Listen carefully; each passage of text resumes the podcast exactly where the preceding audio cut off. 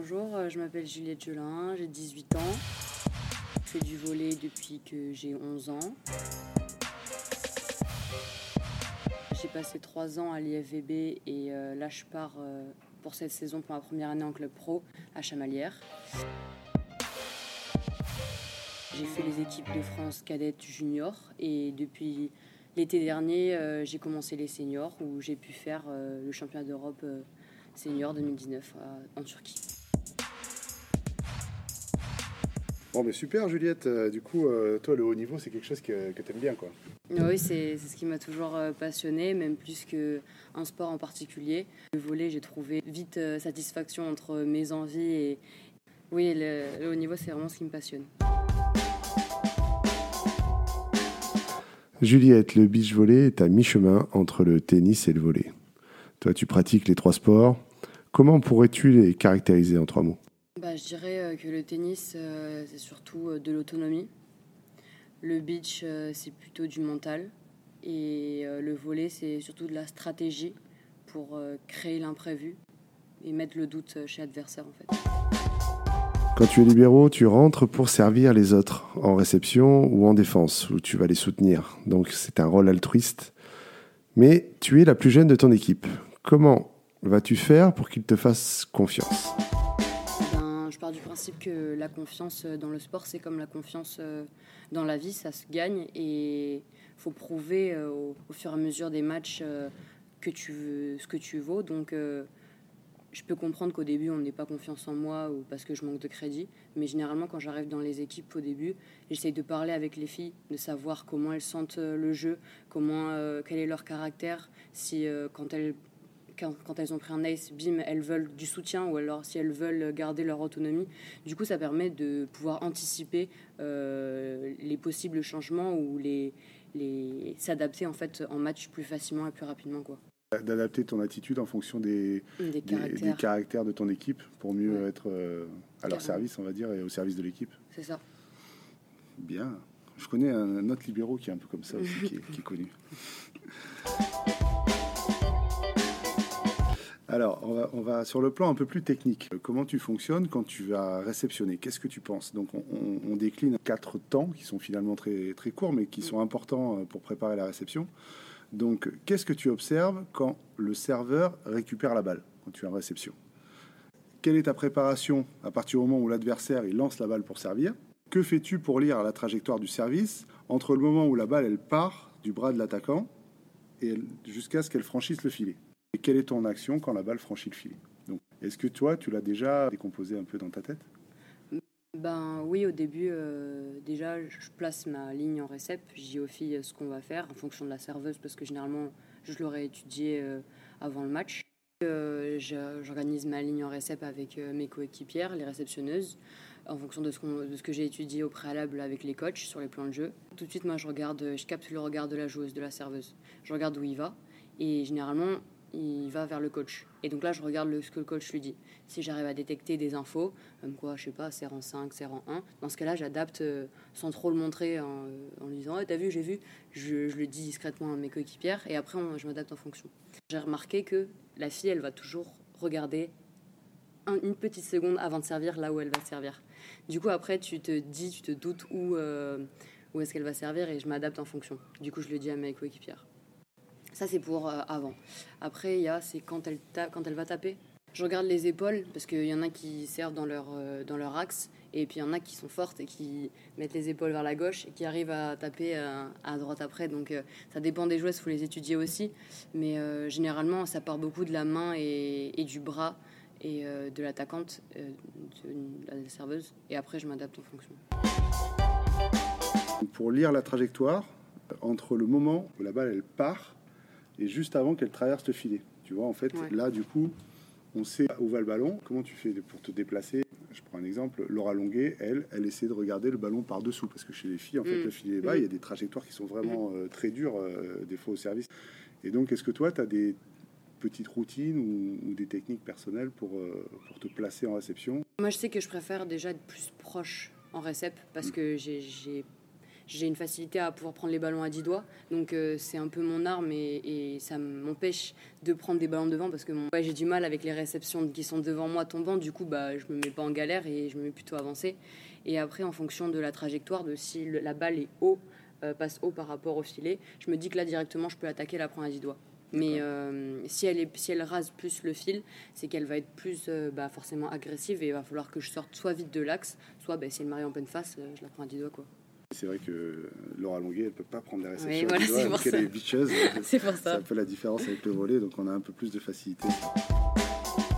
Alors on va passer sur la maîtrise de soi. Juliette, le calme devient possible lorsque vous embrassez les aspects positifs, vous vous concentrez sur le présent et savez que vous pouvez surmonter les obstacles. La motivation est-elle parfois tellement forte qu'elle développe chez toi des émotions difficiles à canaliser? C'est totalement mon problème, oui. c'est le problème un peu de tout le monde, mais c'est normal aussi à ton jeune âge que tu, ce soit difficile. Mais alors, du coup, comment ça se traduit? Je reviens aux choses simples. Euh, je reviens sur les choses sur lesquelles je peux avoir euh, un contrôle. Un contrôle, exactement. C'est-à-dire que je me dis plus, il faut que je fasse ça, il faut que je fasse ci. C'est je me dis bon, c'est quoi mon poste? Ok, je suis libéraux. Qu'est-ce que est le but du libéraux? Bah, pas que la balle elle tombe par terre donc, ben, moi, dans ma tête, je vais me conditionner, ben, la balle, elle va pas tomber par terre. Je la touche avec le pied, la main, la tête, euh, le ventre, mais elle tombera pas par terre. Et en fait, euh, en pensant plus aux, moyens plus qu'aux résultats, ben, tu changes euh, mentalement et tu te, tu te mets en... Enfin, moi, en tout cas, personnellement, je me mets en, mode ben, guerrière, il n'y a, plus rien qui m'atteint, quoi. Oui, en mode focus, comme voilà, tu, vas, tu, vas, rester concentré sur le ballon et tu vas essayer d'éviter euh, tout ce qui se passe à côté.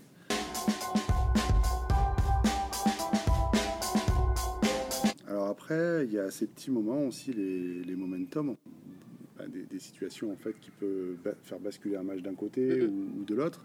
Pour garder le contrôle dans le momentum, tes pensées sont dirigées vers quoi? Je me focalise en fait sur le jeu. Euh, je me concentre que sur la, la joueuse qui a la balle sur le moment et euh, le plan de jeu qu'on a.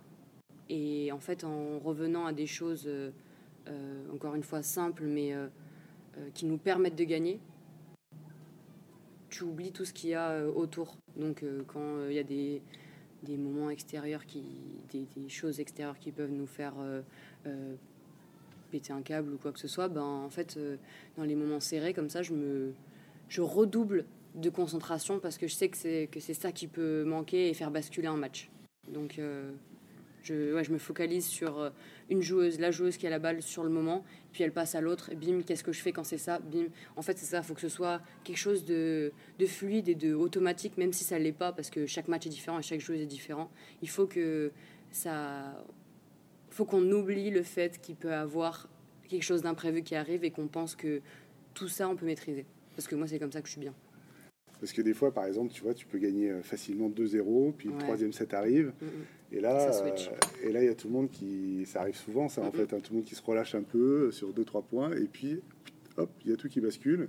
Et là, du coup, euh, c'est compliqué. Tu l'as déjà vécu ces moments-là? Oui. Comment, comment tu ferais maintenant, en fait, pour anticiper ces moments-là? Depuis que je fais du tennis, mes parents ils m'ont souvent dit bon, ben, quand tu as un coup de mou, bah, tu manges. Donc euh, souvent, euh, je suis un peu comme une débile avec mes petits fruits secs, mais euh, sur le banc ou quand je suis arrivée au volet. Mais après, voilà quoi, j'essaie de de manger souvent parce que je sais que ça, ça peut me faire switcher un match si je suis pas, si je suis, je perds ma lucidité. Et tu, enfin, je bois et surtout je, je fais de la respiration ventrale parce que je sais que j'en ai fait avec la psy au Krebs de Toulouse. On faisait des séances de prépa mentale et en fait, ça te fait baisser ta, ton, ton, ta pression cardiaque, quoi, ton rythme cardiaque. Et du coup, tu, tu t'es pas zen, mais tu redeviens euh, tranquille. Et tu peux redevenir lucide et reavoir euh, les pensées que tu pouvais avoir au, au, début du match, en fait. Voilà, c'est ça. En fait, c'est vrai que déjà, penser euh, à la respiration, ça permet déjà de pouvoir réoxygéner tout simplement le cerveau. Bah, le cerveau et de pouvoir mieux reprendre ses pensées. Et souvent, Évidemment, c'est une chose essentielle, mais auquel euh, on ne pense pas.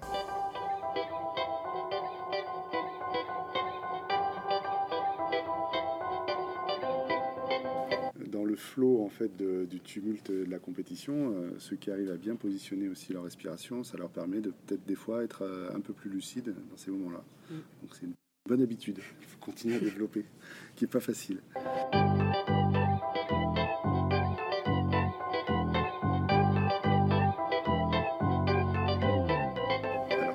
Réagis-tu quand ton adversaire te déstabilise?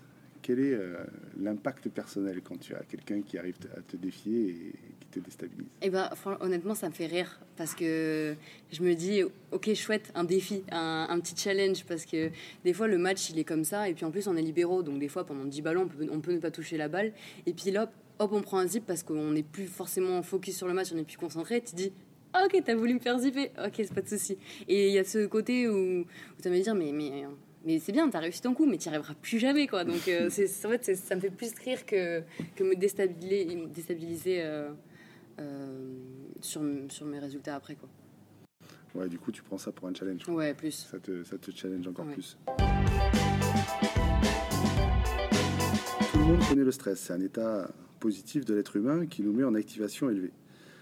En préparation mentale, on s'intéresse au stress qui gêne, qui gêne le sportif, celui qu'il ressent et qu'il qualifie de désagréable et qui lui fait perdre sa concentration et qui, qui amenuise sa performance. As-tu des routines pour agir sur la gestion de ton mauvais stress? Ben, Comme j'ai dit tout à l'heure, la respiration ventrale, euh, revenir aux choses simples. Et euh, en fait, euh, quand je suis sur le terrain, j'ai pas vraiment du stress. c'est plutôt, je me sens ouais, je me sens oppressée plus. Et du coup, euh, c'est des, des facteurs extérieurs qui peuvent plus me toucher sur le terrain mhm. que, euh, que le stress d'avoir raté. En fait, c'est pas en soi avoir raté, parce que je sais que j'ai le droit de rater et que euh, personne n'a jamais rien raté dans sa vie. C'est juste que le se dire ah j'ai raté devant ci devant ça ah mais il y a ci et il y a ça et c'est les conséquences en fait qui me font que après j'ai des pensées négatives. Et dans ce cas-là euh, bah, tu te mets une grosse claque mentalement et tu te dis bon euh, arrête euh, de faire ton enfant et, et, tu te tu te prends en main quoi donc tu souffres tranquille tu bois tu parles de, de, de tactique et de choses sur que tu, tu, vas avoir une action voilà c'est ça. sur quoi tu peux avoir un impact exactement et après tu vas quoi et par exemple, euh, ça peut t'arriver des fois la, veille de match important de ne pas arriver à dormir. Et, oui. des... oui, mais en fait, c'est ça. C'est parce que des fois, le stress, il est avant, il, ah, est plus avant parce que ça cogite. Ah, mais carrément. Que pendant. Parce que pendant, finalement, tu as de l'action, donc tu peux euh, l'évacuer, mais. Ben, c'est ça, sur les, tous les gros matchs que j'ai euh, qui me stimulent et que j'ai envie de bien réussir, en fait, je me rends compte que. Ben, je m'en suis rendu compte récemment que ça s'appelait comme ça. Mais depuis toute petite, en fait, dès qu'il y a un, un match important, je me l'imagine dans ma tête. Et je me vois en train de faire des coups extraordinaires, au tennis par exemple, ou là au volet. Euh, par exemple, la veille du match euh, au championnat d'Europe où le coach m'avait dit que j'allais jouer contre la Serbie, donc les championnes du monde en titre. Ma nuit, elle a été courte, hein, j'ai pas beaucoup dormi, mais euh, j'essaie. Mais en fait, c'est ça, je me voyais faire des défenses de malade, et puis je me voyais essayer de faire ci, essayer de faire ça. Et en fait, tu te mets dans un mood positif. Et puis forcément, à un moment donné, tu te dis, et si, et si se passe ça? Mais tu dis, non, non, non, tu restes focus, il va se passer que du bon. Et ça, en fait, toute la nuit, j'ai pensé à faire des trucs euh, de ouf. Et, euh, et bizarrement, après, quand je suis sur le terrain, j'ai plus. Je suis tellement excitée que j'ai pas de stress négatif. J'ai que allez, vas-y, je suis, un lion en cage qu'on a, qu'on a lâché et puis j'y vais, quoi, je me pose pas de questions. Et euh, généralement, ça marche après. Pour l'instant. Ouais, ce qu'il faut, c'est que tu canalises ton énergie et que ça parte pas dans tous les sens. Mais du coup, c'est plutôt bien parce que ça, en fait, en fait le fait de l'imaginer, c'est ce qu'on appelle l'imagerie mentale. Et du coup, tu peux mieux, peut-être au fur et à mesure de ta carrière, arriver à les travailler.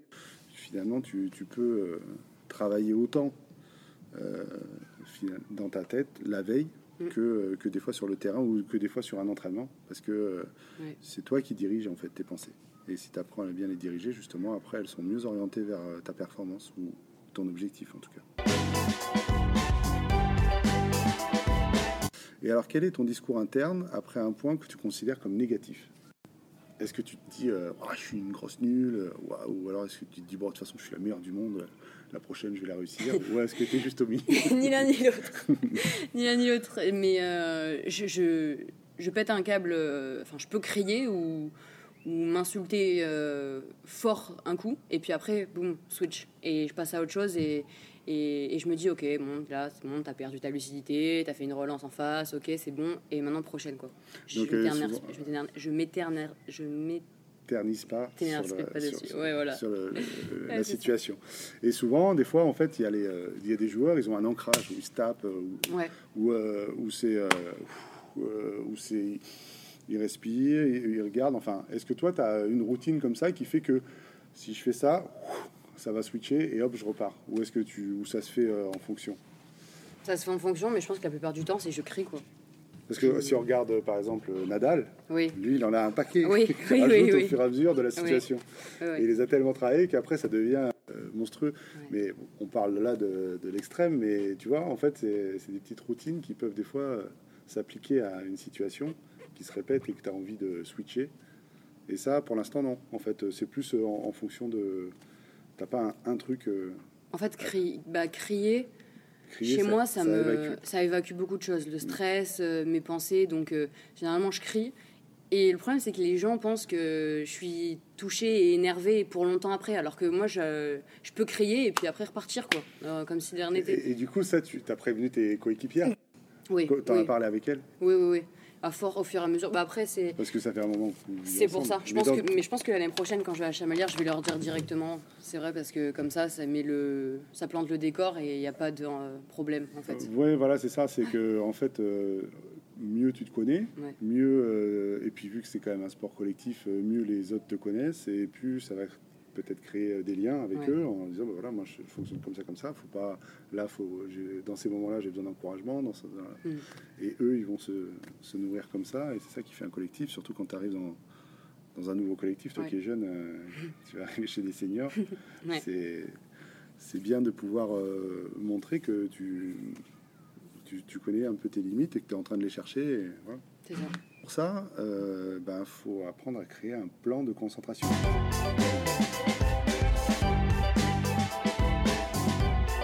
Plan de concentration, c'est euh, ta concentration décide si quelque chose devient une distraction ou un problème pour toi. Ta concentration a également le pouvoir d'éliminer les distractions ou le problème potentiel. Essentiellement, ta concentration peut créer le, problème, le problème ou la distraction et peut également permettre de l'éliminer. Ce qui explique pourquoi l'élaboration d'une concentration efficace est si cruciale pour ta performance. Donc euh, tout changement commence par trois étapes simples. Créer une vision de la meilleure façon de reconnaître et de répondre aux distractions potentielles.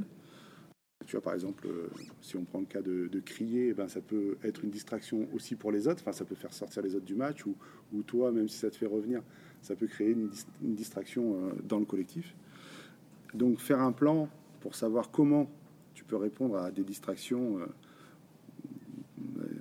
ou des distractions potentielles que tu pourrais, euh, qui pourraient se, créer dans un esprit euh, positif et de façon efficace, et prendre la décision d'agir sur le plan encore et encore en fonction de, du, moment où, tu dois agir. Donc, as-tu élaboré un plan de concentration personnelle pour mieux gérer tes émotions? Oui. Après, après, c'est pas quelque chose de figé, évidemment. Hein. c'est quelque chose qui évolue avec le temps et avec l'expérience. Mais est-ce que tu y as déjà réfléchi? Oui, mais c'est un processus qui est euh, pas facile à, gérer parce qu'en fonction de ce que tu as vécu comme expérience et ce que tu vas vivre, il y a, justement, ça peut, ça peut changer. Et il y a des expériences où tu te disais euh, Non, mais là, c'est bon, je suis rodé, il n'y a plus rien qui me touchera. Et bien, je dis ah bah non, en fait, il euh, y a pire, en fait, je pensais pas que c'était possible. Du coup, généralement, quand je suis sur le terrain et que, je sais pas, il y a un coach qui est un peu trop énervé, ou il y a du public qui est vraiment chaud, mais généralement ça, ça me stresse pas, c'est plutôt ouais, le coach ou, le match, en fait, l'ambiance en elle-même. Ben, j'essaye de d'être dans ma bulle, mais pas dans ma bulle seule, dans ma bulle avec mes coéquipières.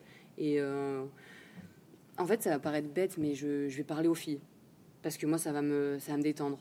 Mais bah, je vais pas leur dire, ouais, salut, c'était bien hier et tout. Je vais, je vais leur dire, on fait ça, le plan de jeu, on fait ça. Et puis, euh, avoir un petit mot, euh, un petit mot gentil, une petite connexion pour te dire, ok, je suis pas seule, euh, tout va bien, il y a des filles avec moi. Et puis, le but, c'est de gagner et de pas leur montrer que je suis dans cet état-là. Mmh. Donc, en fait, c'est un peu de jouer à l'acting. Et, et du, du coup, moi, de me persuader que ça va. Et du coup, de penser que ça va. Et si dans ta tête tu penses que ça va, bah Il y a des chances que ça, te, ouais. ça, se, ça se développe. ouais, c'est ça.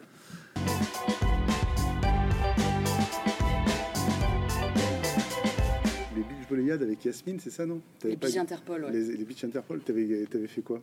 Championne de France. Tu avais fait championne de France. et la veille de la compète et tout, euh, tu avais tout calculé, euh, tu avais euh, drivé, euh, tu savais quand- à quelle heure tu allais jouer, comment, et quel âge tu avais Euh, J'avais 14 ans, je crois. Tu avais 14 ans. Ouais. Donc c'est vrai que ça, naturellement, euh, finalement, tu l'avais déjà développé. euh, tu avais réussi euh, quand même à mettre euh, ta partenaire euh, aussi dans un, dans un concept compétitif sans lui mettre la pression. Mais, donc ça, c'est quand même euh, naturellement Ouais. quelque chose que tu développes finalement. Et contrôler les distractions. As-tu des attitudes différentes en fonction de l'historique du jeu? Début de match, fin de match, temps mort, score? Ben, malheureusement, oui. Je- parce que je sais que beaucoup de, de coachs et de gens m'ont dit qu'il fallait que je sois à fond tout le temps. Mais en fait, avec euh, l'expérience, je me suis rendu compte qu'il valait mieux que je me. Je suis tout le temps à fond au début. Ça, c'est le début du match, je suis tout le temps au taquet. Et en fait, au fur et à mesure du match, je m'adapte en fonction des émotions et de comment mes coéquipières réagissent au match et au score, en fait. Parce que mon problème, c'est que enfin, j'ai réussi au fil du temps à résoudre ce problème, mais de nature, je suis soit très blanche, soit très noire. Soit très noire, en fait. Il n'y a pas trop entre milieu. Et euh, j'ai toujours été au début très très excitée partout sur le terrain. Je criais partout, je courais partout, machin. Et en fait, euh, je me suis rendu compte qu'en augmentant le niveau, bah, ça devenait un poids, je devenais un poids pour l'équipe. Du coup, essayé de faire euh, l'inverse. Sauf que ben, j'étais toute molle et j'y allais pas à fond et j'étais, j'étais un poids aussi pour mon équipe. Donc en fait, euh, je me, je me, j'ai réussi à trouver mon équilibre en étant, euh, en sautant toujours parce que j'ai besoin de crier, de d'extérioriser le point, la pression du point et tout ça, mais directement, bim, 5 secondes, après je me reconcentre. Donc toi tu fais ci, le plan de jeu c'est ça, la fille qui sert elle fait ci, elle fait ça, pour en fait me rester concentré vraiment dans le match. Et, et aussi je me suis rendu compte que les rythmes de jeu euh, étaient très importants. Et pour se canaliser et canaliser l'énergie, c'était super important. C'est-à-dire que quand la passeuse a la balle, tu regardes, tu as l'observation, la passeuse fait la passe, bim, tu démarres, l'attaquante, tu t'arrêtes, et après, bim, tu réagis à la défense. Et c'est des temps de jeu qu'il faut, euh, que j'avais pas, et que j'ai appris, et que ça m'a appris à, à me calmer. Et, justement, et par rapport au, au temps de match, ben, je m'adapte en fonction de mon équipe, parce que vu que je suis libéraux, euh, je vais pas gagner un match à moi toute seule. Donc si, même si je me mets à 3000%, et je l'ai déjà fait avant, en fait, je vais commencer à perdre ma lucidité, à commencer à repartir dans mes vieux travers, et là, je vais devenir un poids pour mon équipe. Donc je me dis, ok, bon, elles entre guillemets, n'ont pas décidé à se bouger aujourd'hui. Donc je me dis, ok, euh, moi je fais mon job, je me, défonce en, en défense, mais euh, je vais pas essayer de faire plus, parce que sinon pour moi ça va devenir euh, problématique et pour l'équipe. Donc en fait c'est ça, c'est plutôt... Je m'adapte un peu en fonction de l'équipe. Mais par contre, euh, s'il y a tie-break, là, il n'y a pas de... Il y a pas de... Il y a pas de... je m'économise ou quoi, là, c'est... Je vais à fond et... et surtout, je fais bien attention à garder ma concentration parce que c'est dans ces moments-là que je perds ma lucidité et donc je redouble de concentration parce que je me dis je veux pas, je veux pas ça quoi. Donc euh, je me focalise encore plus sur euh, ces moments-là. Dans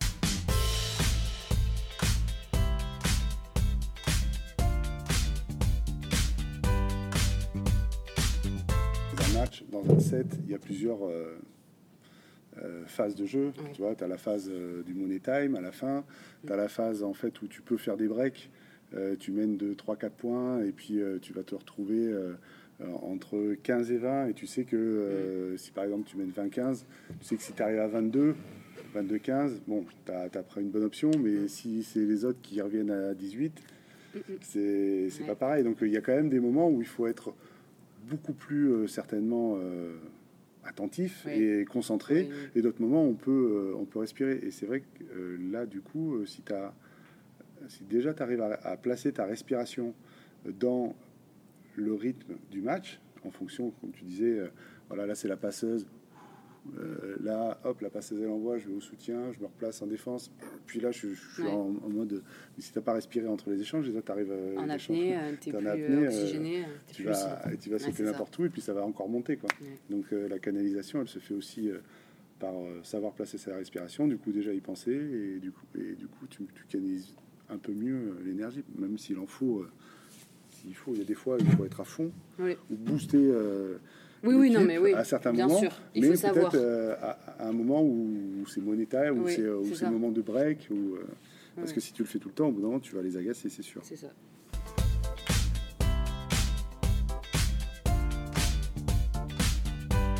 On parle d'intensité et de relaxation.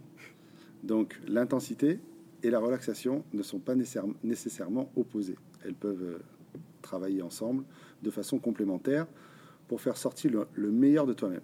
Donc tu as besoin d'une quantité optimale d'intensité pour performer, eh, ni trop ni trop peu. Parce que c'est vrai que si tu en as trop, bah, on en a parlé tout à l'heure, mm. plus d'intensité n'est pas nécessairement la meilleure chose. Même les activités très intenses, il y a, euh, il y a un point avec l'intensité, moins c'est plus. Donc euh, essayer trop fort, trop poussé peut jouer contre. Le but est de te libérer pour performer plutôt que de te forcer à performer. Donc l'idée en fait c'est de trouver le moment où tu dois être le meilleur et euh, tu peux ne pas, tu dois pas faire la faute et le moment où tu peux euh, respirer pour pouvoir te relâcher. Et cette intensité-là, elle peut se passer en un quart de seconde, un moment ou un autre. Et si tu as ce, relâchement quand la balle t'arrive, ben, tu vas faire un zip. Si tu es concentré quand la balle arrive, peut-être que juste après, c'est que ces moments-là, ils sont toujours difficiles à, gérer, surtout dans un sport où il y a de la vitesse comme le volet. Donc, euh, as-tu développé des routines pour trouver un équilibre entre l'intensité et la relaxation?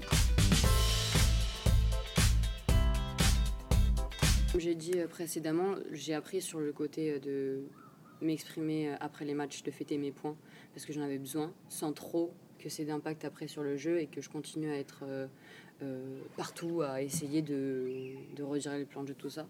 Mais là, sur ce que tu disais, je me rends compte que oui, par exemple, en récep, il faut être, pour quand tu attends la balle, il faut être vachement, pas contracté, mais sur les appuis et mhm. pour autant, le haut, il doit être méga relâché. Mhm. Et euh, bah moi, j'ai du mal à faire la dissociation des deux. C'est contracté en haut, contracté en bas. du coup, en fait, c'est là que mon travail, il est. C'est que dans ma tête, je me dis, ok, vas-y, serre sur moi, serre sur moi, tu vas voir, je vais te mettre un plateau. Et puis dans mes bras, je dois être relâché comme euh, une plume, quoi. Et mes jambes, après, elles doivent partir. Et, euh, et en fait, ce côté, c'est bizarre, hein, mais ce côté hargneuse en disant, allez, viens, viens, viens, viens bah du coup je me dis ok mes épaules bim elles doivent se relâcher et puis après je me dis ouais mais les jambes euh, elles doivent y aller quoi.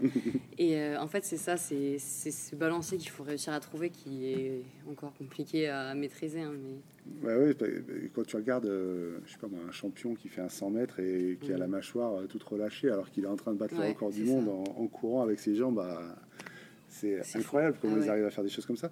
Donc c'est vrai que dans tout sportif c'est euh, obligatoire. Et j'en vois en fait euh, des fois au beach où on est en demi-squat, euh, où les filles surtout, elles sont en demi-squat. Avec...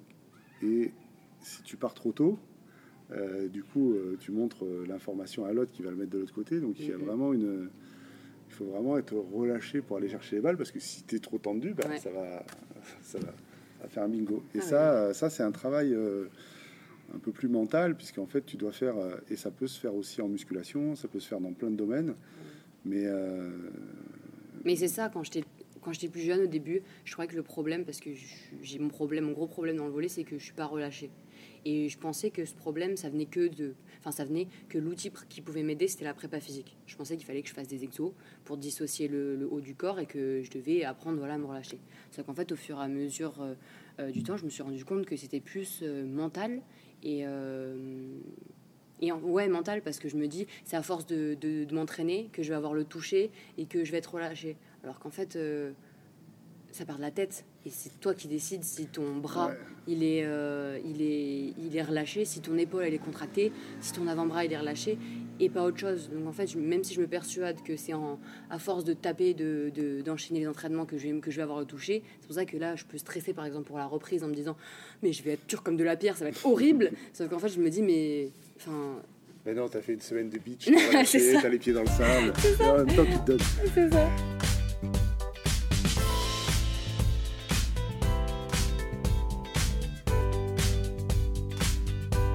Non, mais après, c'est vrai qu'il y, y, a une chose aussi que, sur laquelle euh, c'est possible de travailler.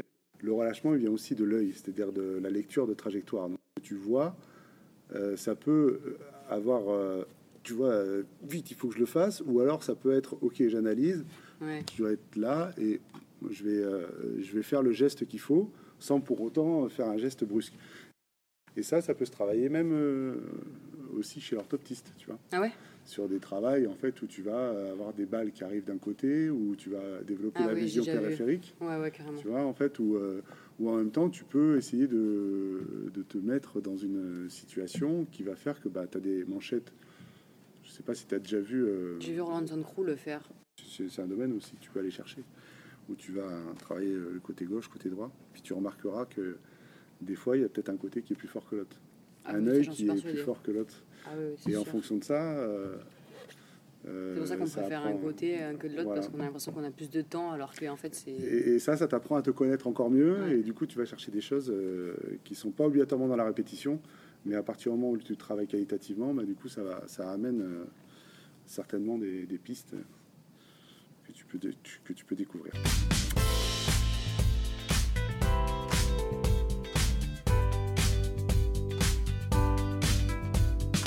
Meilleur souvenir sportif Euh, bah, sans hésiter, c'est le match contre la Serbie au championnat d'Europe euh, de cet été 2019. Alors, t'as fait quoi en fait dans ce match? Tu t'es- sentie euh, super euh, heureuse euh, d'être euh, au milieu de. ben déjà, il- je- T'as réussi à défendre une, Ouais. la plus grosse serve. Oui, c'est ça. J'ai défendu Mihailovic et Boskovic, donc ouais, c'est quand même sympa. Non, mais c'est surtout que ben, je rentre au deuxième set. Il me fait, il fait jouer le, les titus le premier set, et non, on rentre au deuxième set. Donc déjà tout le premier set, plus le score avance, et là tu sens la pression monter. et puis, euh, sauf qu'à un moment donné, quand, quand je suis sur le terrain, là, je suis en mode ok. Je suis où je veux être, je suis euh, vraiment à ma place, je me sens bien. Et, euh, et puis en fait, première, premier point se passe, première défense, bim, je défends Mihailovic. Et là, je me dis, mais j'ai fait quoi là Je comprends pas tout ce qui se passe. C'est parce que tu l'avais rêvé la, la- la C'est nuit ça. dernière, tu l'avais fait, tu l'avais défendu mille fois. Et c'est ça. Et puis après, j'enchaîne, bim, défense sur la ligne de Boskovic. Je me suis dit, oh putain. Bon, bah c'est bien parti et tout. Et donc, euh, en fait, euh, le match euh, se passait bien. Et, et bon, j'ai fait des, j'ai fait des, conneries. J'ai, fait une récep à 10 doigts, elle est partie là, puis on a joué. Mais enfin, je me posais pas de question de il, il faut que je fasse une bonne récep, il faut que je fasse une bonne défense. Là, j'étais en mode. Vraiment. euh, je profite à J'étais, ouais, ça, j'étais en transe quoi. J'étais Mm. en transe par le, le ballon, par les filles qui- qu'il y avait. Je voulais juste avoir le ballon qu'elles avaient touché, tu vois. Je- vraiment, j'étais dans un autre monde à ce moment-là. Et euh, bah, je me suis retrouvée à faire des défenses que j'avais jamais faites de ma vie. Même en récep, euh, bon, c'est pas, forcément mon point fort, euh, la récep par rapport, à- en tout cas sur ce match par rapport à la défense. Mais j'essaie de me débrouiller, de, d'aller chercher les relances, parce que mon plus grand problème, moi, c'est les, les choses les plus simples où j'ai le plus de difficultés. Donc les relances, les passes de transition. Donc euh, c'était même ça, j'ai pas trop mal réussi. Donc en fait, ouais, c'était. Je suis trop contente. En plus, on a réussi à gagner un set. Donc, euh, Quand tu étais? oui, du coup, j'ai joué euh, 3 sets au lieu d'en jouer que 2. Donc, j'étais trop contente.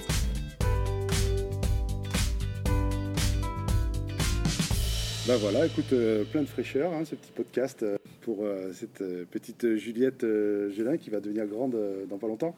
J'espère. Bah, merci Juliette et Merci à euh, toi. à bientôt. euh, au plaisir de te voir virevolter sur le terrain en, en étant relâché en haut. Ouais, c'est ça. Eh ben, super.